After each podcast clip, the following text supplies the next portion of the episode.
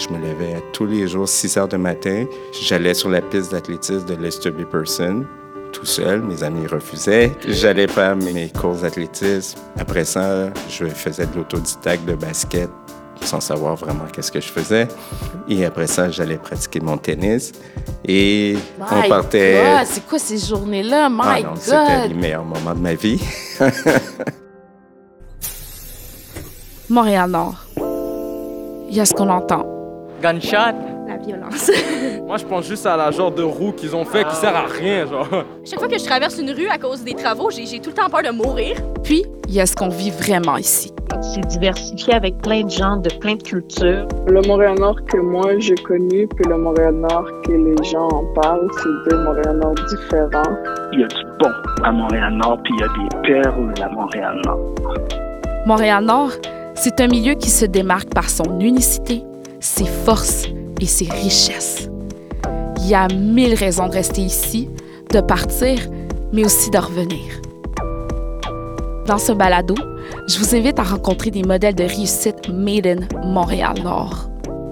On va ensemble prendre la voie du boulevard P9, une artère en pleine transformation et résolument tournée vers l'avenir. Je m'appelle Anne Levely et on va ouvrir la voie à des personnes qui rêvent que Montréal-Nord déploie grand ses ailes. Vous écoutez Ouvrir la voie, un balado des commerçants de P9 Montréal-Nord.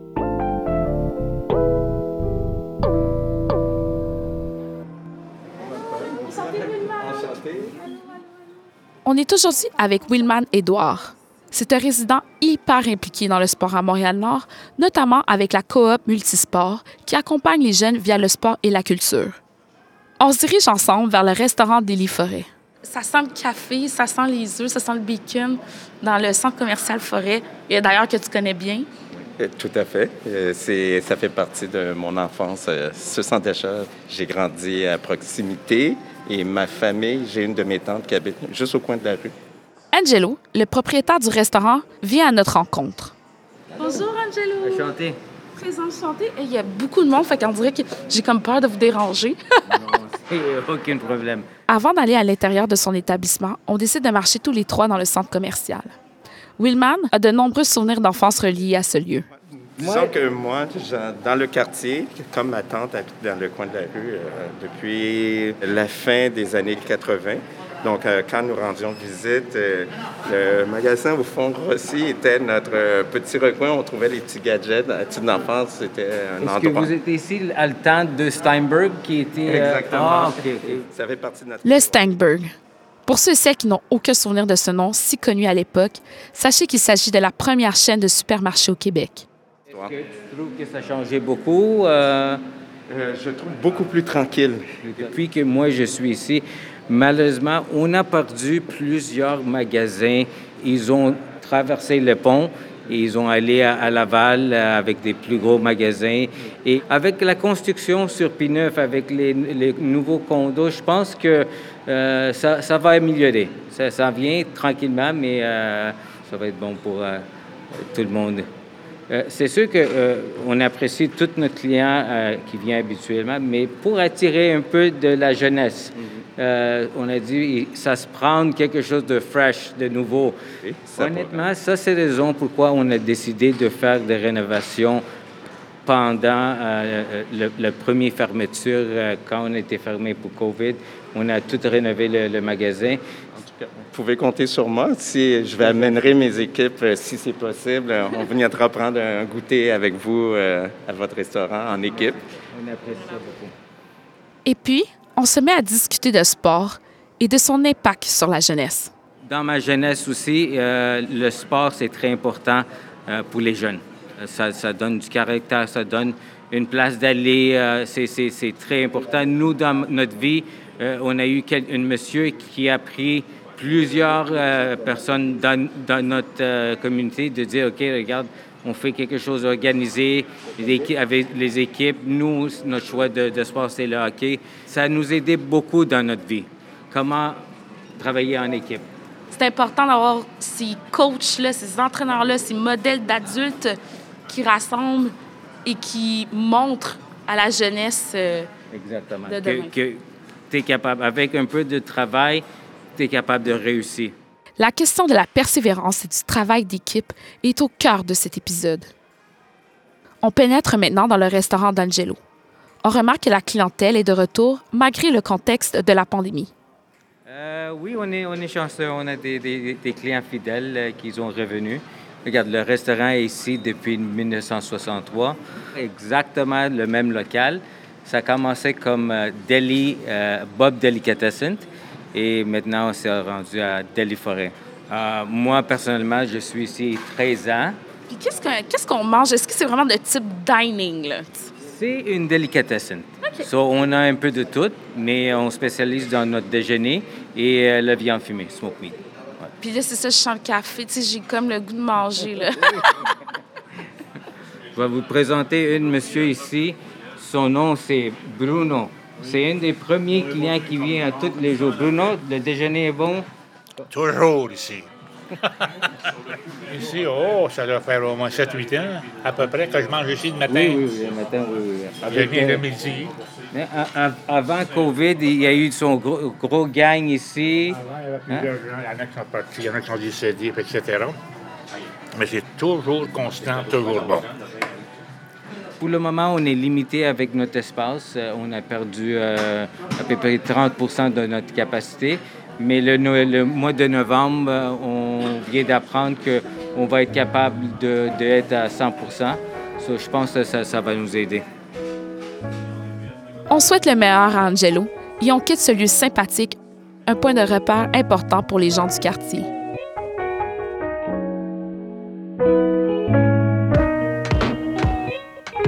Ouvrir la voie de Montréal-Nord.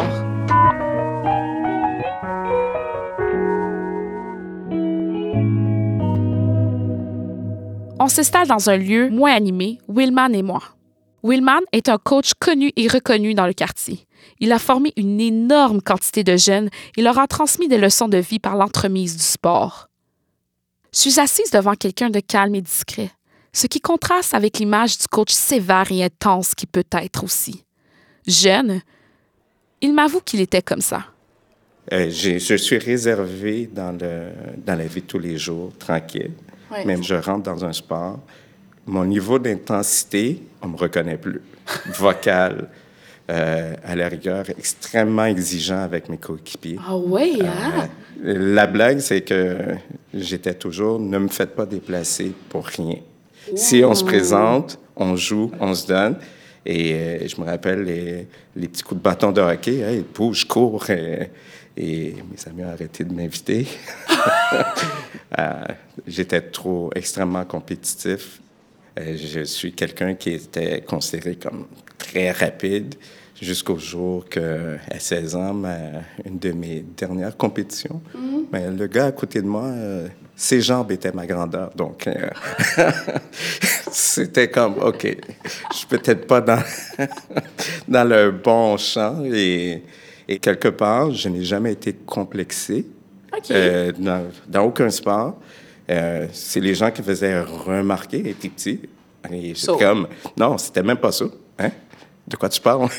Dans ma tête, de, de quoi tu parles? Et euh, je, savais que je pouvais courir plus vite que n'importe qui, sauter aussi haut que n'importe quel grand gars. Donc, on me considérait même dangereux parce que ça déstabilisait trop. C'est fascinant ce trait de personnalité, cette confiance en soi par rapport au regard des autres.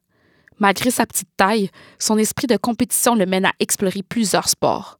Au secondaire, il fait de l'athlétisme, joue au baseball, au hockey, au soccer et au tennis. Sa vie alterne entre étudier et faire du sport à profusion. Je faisais que ça. Étudier et aller au sport. Mes frères, c'était la même chose. C'est plutôt ma sœur qui était plus euh, intellectuelle. Elle lisait beaucoup, énormément des, des romans à ne plus finir. Et euh, un été, euh, ma sœur m'a déposé un roman sur euh, le coin de mon bureau. Pourquoi tu me mets ça? J'étais dans mes sports. Laisse-moi tranquille. Pour une raison ou pour une autre, j'ai lu le résumé en arrière et je suis pas sorti le restant de l'été. À ce moment-là, c'est comme si je découvrais un autre monde et euh, j'ai commencé à lire et à m'acheter des romans. Et on parle des gros romans. J'avais quoi? 16? 16 ans? Oui, donc je lisais pas. Donc le réflexe de, de lire est venu beaucoup plus tard. Cette anecdote sur la lecture n'est pas anodine. Vous allez comprendre pourquoi plus tard. Mettez ça dans votre petite poche en attendant.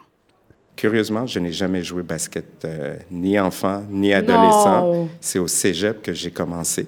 Je ne savais pas jouer au basket du tout. Vous devinez la suite. C'est pas parce qu'il ne sait pas jouer au basket qu'il ne va pas essayer.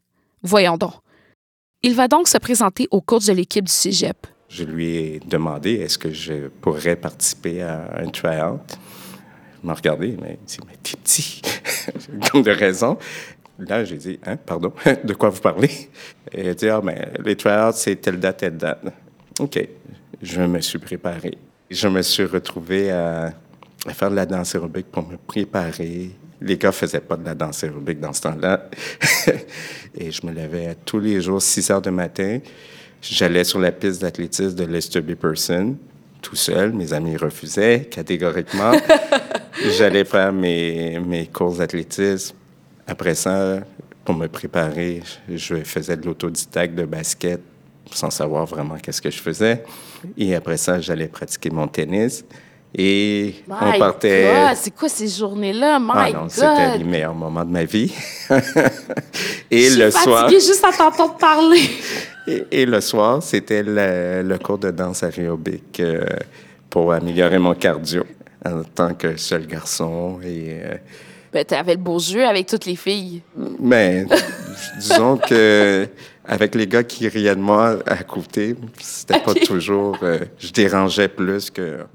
C'est ce que j'appelle le véritable dépassement de soi. On saisit bien tout l'engagement qu'il prend pour arriver à un objectif. Et comme des raisons, Willman a été admis dans l'équipe de basketball. Je crois que le coach m'a pris dans l'équipe pas parce que j'avais le potentiel, mais mon travail, mon, mon engagement. Et, euh, La persévérance à vouloir toujours ça. faire mieux. Mm. Exactement. Et pour l'enseignement du basket, il a vraiment pris le temps de me l'enseigner.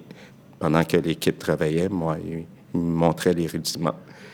J'ai eu un appel un jour. Ah, ça tente de coacher du basket? Parfait. J'avais les notions et je terminais mon cégep. Et, euh, Oh mon Dieu, Et- fait que tu commences à enseigner ou coacher très jeune. oui. C'est le déclic pour la suite de son engagement avec les jeunes. À la demande de son ancien professeur d'éducation physique, Willman et son frère Cargill démarrent un programme d'athlétisme et de basketball à l'école Henri Bourassa. C'est là que le concept de multisport prend forme. Passer par plusieurs sports avant d'en choisir un. Et ça a pris un peu le dessus sur mes, mes études, dans le sens que j'avais toujours ce désir d'être dans ma communauté. À ce moment-là, il étudie à temps partiel à l'université pour l'obtention d'un bac en génie électronique. Comme si ça ne suffisait pas, il suit aussi des formations pour être entraîneur personnel, en plus d'avoir un emploi à temps partiel pour élaborer l'interface usagée d'un logiciel. Ça a été euh, des belles expériences professionnelles, mais mon, Ton cœur. mon cœur était toujours euh, vers les jeunes, vers qu'est-ce que je pouvais apporter plus à la communauté, des, euh, des projets plein la tête. Et je me rappelle quand j'ai remis ma lettre de démission, c'était peut-être la meilleure décision pour moi. Euh, je me retrouvais sans emploi, mais euh, ça a été juste une suite de choses euh, qui m'a amené à mon engagement auprès des jeunes. Est-ce qu'il y a une certaine philosophie de vie que tu enseignes aux jeunes? Moi, je crois sincèrement que si je suis engagé, je respecte mes valeurs. Je suis engagé envers mes valeurs. Je, je suis engagé envers les autres. Mon travail, mes études, ça nous permet de, respecter nos paroles. Son implication dans le milieu communautaire l'amène à côtoyer d'autres acteurs qui s'impliquent de la même façon que lui dans le sport. Dans le quartier, il y a différents clubs de sport, judo, gymnastique, basketball, athlétisme, football. Ensemble, ils se sont dit, pourquoi on ne fait pas quelque chose en commun? Et c'est là qu'ils ont organisé un camp d'été multisport. Cet été-là, euh, c'est 250 jeunes qui euh, sont venus vers nous et ça a créé une dynamique extraordinaire. Et, euh, suite à ce projet commun, on s'est dit, hein, pourquoi on n'essaie pas d'en faire un programme multisport et on va le proposer aux écoles? Là encore, ça a fonctionné. Et ça a été, oh, wow, ça marche bien, les écoles nous appellent, on va desservir euh, les élèves dans les écoles. Et par la suite, nous avons entamé en 2016 de démarrer euh, notre propre organisme. Et on a pris le champ coopérative pour l'idée d'inclusion. Et c'est devenu euh, la coopérative multisport. La coop devient un endroit où on pousse les jeunes à s'engager dans le sport, mais aussi dans la vie culturelle et la vie communautaire. Vous vous rappelez du moment où Willman a eu la piqûre pour la lecture à 16 ans? Cette découverte de la lecture, il veut la transmettre à son tour aux jeunes et le volet littéraire fait partie intégrante de la coop.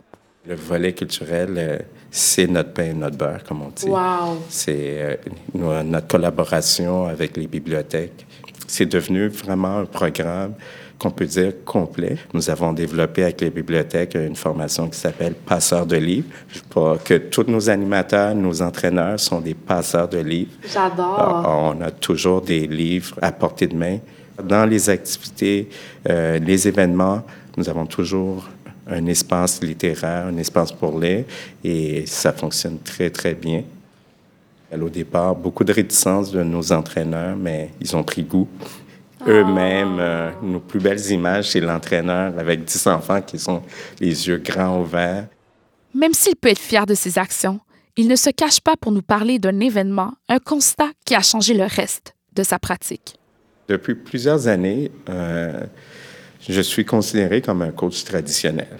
La rigueur, la, discipline. Et euh, une année, ça a été une année très difficile. Je me rendais compte que ma communication ne passait plus. J'avais commencé à changer grâce à un jeune qui avait pris son courage. Il avait 15 ans et il m'avait exprimé son sentiment. Il s'appelle Philippe. Et Philippe, euh, je ne sais pas si ses amis l'ont envoyé ou bien il est venu par lui-même très nerveux. Est-ce que je peux te parler, coach? Euh, euh, je ne sais pas comment vous le dire, mais mes coéquipiers et moi, mais on veut jouer pour vous, mais on se demande pourquoi vous souriez jamais, pourquoi vous vous êtes jamais satisfait. Euh, quand on vous voit descendre l'autobus, eh bien, il n'y a pas un gars qui, qui l'estomac tombe pas à l'envers. Ça, pour moi, ça a été un, gros coup euh, à encaisser. Ouais. ouais. Et euh, ben, c'était peut-être la meilleure leçon que j'ai eue personnelle dans le coaching. Et euh, le lendemain, je riais avec les, mes joueurs. Je jouais avec eux. Et on a tout gagné cette année-là. Willman n'insiste pas sur ses réussites. On s'est donc tourné vers d'anciens jeunes qui l'ont côtoyé.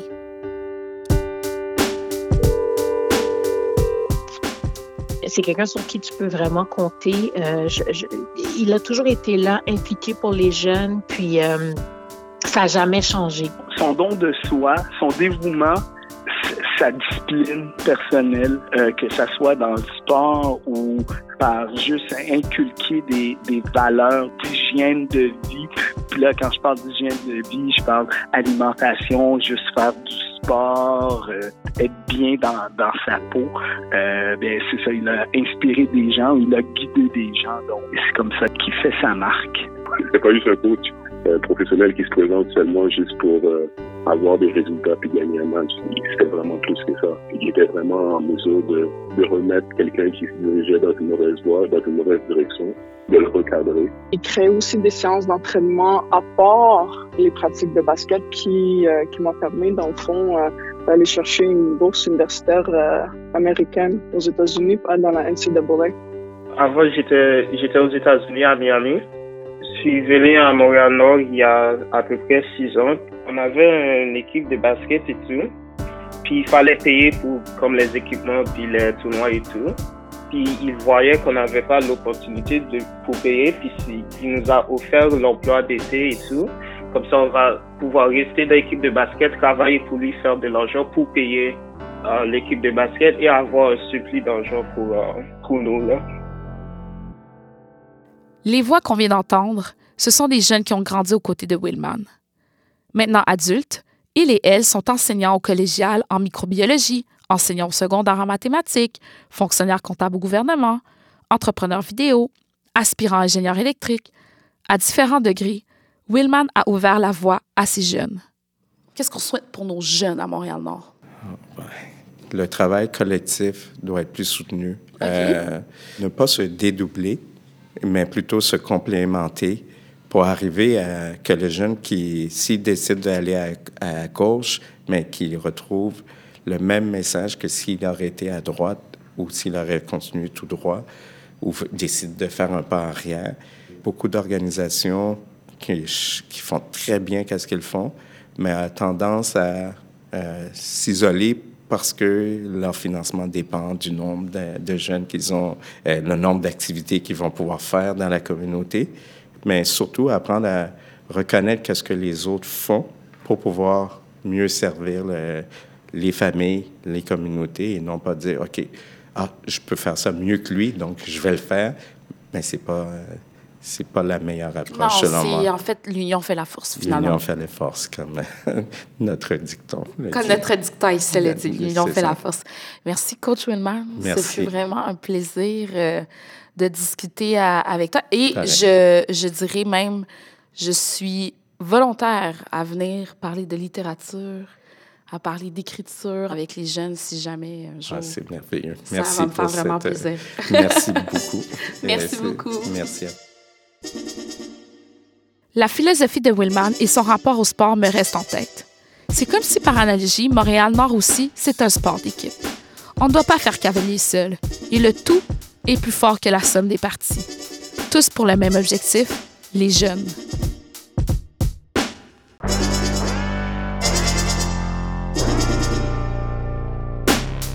C'était Ouvrir la voie, un balado des commerçants de P9 Montréal-Nord, avec comme invité Wilman Edouard et Angelo Paradisis du restaurant Daily Forêt. Réalisation Magneto. Animation Anne Lovely Étienne. Prise de son, conception sonore et mixage Antonin Viss. Texte et montage Paul Tom. Ce projet est rendu possible grâce au soutien financier de la Ville de Montréal.